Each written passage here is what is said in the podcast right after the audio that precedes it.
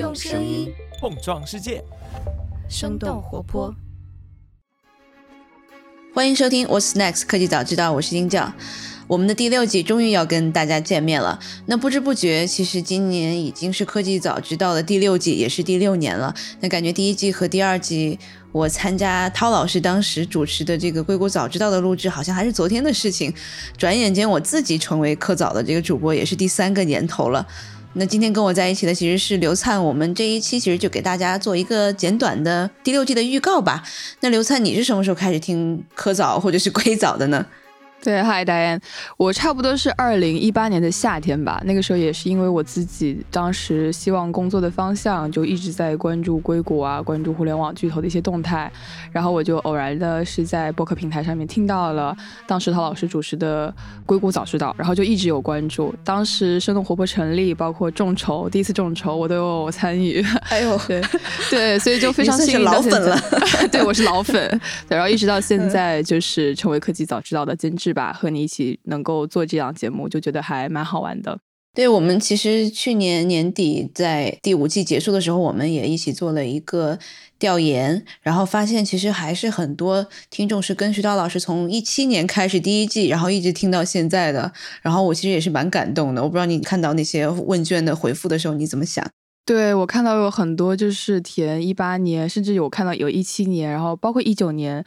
一直在关注我们节目的这些人，包括我们有时候会请徐涛老师回来去客串一下，然后大家也会 call back 原来就是会回想到说哦，原来我刚刚听徐涛老师主持这档节目的时候的一些心情，我觉得就是能够感觉到大家对这个节目还是。有有那么点就是沉淀下来的老粉的心情吧，反正我是非常理解。对，对，那首先要感谢这个参与我们问卷调查的小伙伴，然后给我们了很多宝贵的一些意见吧。然后在我们设计这新的一季的内容里面，就比如说是在选题方面，有的听众就说希望我们可以保持这种。选题面宽这样的一些优点，然后比如说是希望我们在更多的小众的领域以及技术方面，然后多给大家做一些这个输出，大家可能就能通过我们的节目去接触一些平常完全并不会接触的行业，也是帮大家拓展一下视野吧。对，然后在形式上，其实也有一些听众就告诉我们说，希望我们的节目呢是有个性的，而且是与众不同的。这样的话呢，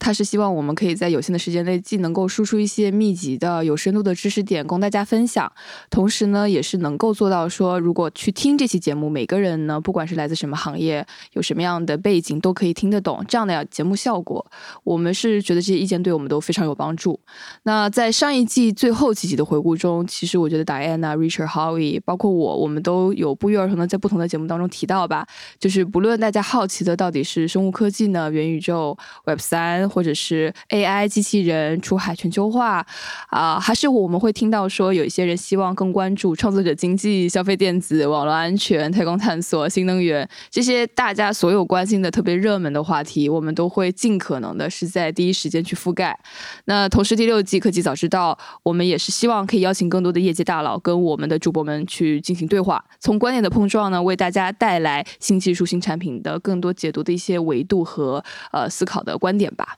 那其实就我们已经录了几期，或者是马上要录的几期新的节目，我想也给大家说一下我们这个所谓的新的地方在哪儿吧。我觉得首先我们就会有一个很多的这种双人对谈的形式。比如这一季的第一集吧，答案你和我就是选择去解读之前轰动硅谷的 Serenos 事件嘛。其实我们就是想知道说 Serenos 跟 Fake It You Make It 这个文化是不是能够去代表硅谷。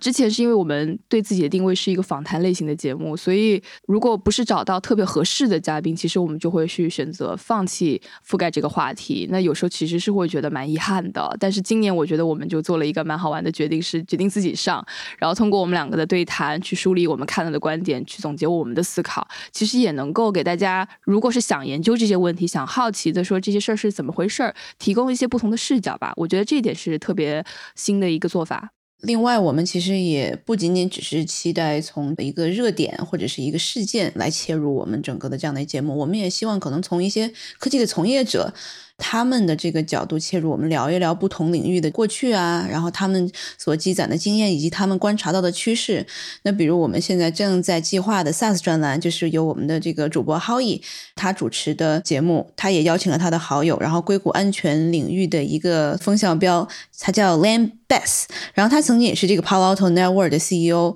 他其实是在安全，然后就是特别是在网络安全领域，在 SaaS 领域有非常多年的这样的一些经验。包括他其实最近刚刚去做了这个 Blue Origin，然后这样的体验也是特别的有意思，特别好玩。然后因为 Blue Origin 蓝色起源其实从去年贝佐斯升空之后，好像没有多少个人这个有这样的体验，是吧？这个买了票去做的，所以他算是这个对。然后他应该是首批六个，对对对，所以他到时候也会帮我们分享一下他 Blue Origin 这个起飞作为一个太空人他的自己的感受吧，嗯。Lane Bass 作为一个在 SaaS 领域的一个老兵，他其实从自己在整个 SaaS 行业在硅谷的一个变迁，然后也聊到了，比如说他最后其实自己是有自己的风险基金的，然后也聊了他怎么样从职业经理人，然后到投资人的这样的一个转变，怎么样这个自己在投资领域也是做的这个非常的风生水起的。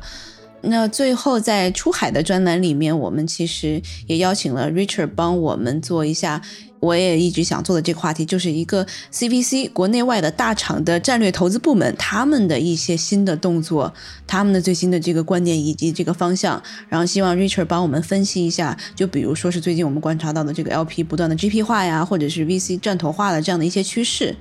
那说了这么多，其实我们已经积攒了一些我们自己觉得特别有意思的内容，然后迫不及待的想把这些内容展现给大家了，然后也期待大家在不同的平台上面对我们新一季的这些内容给我们反馈，然后我们也可以作为一个产品，然后不断的迭代吧。希望大家在第六年持续的支持我们，我们三月二号不见不散。好，不见不散。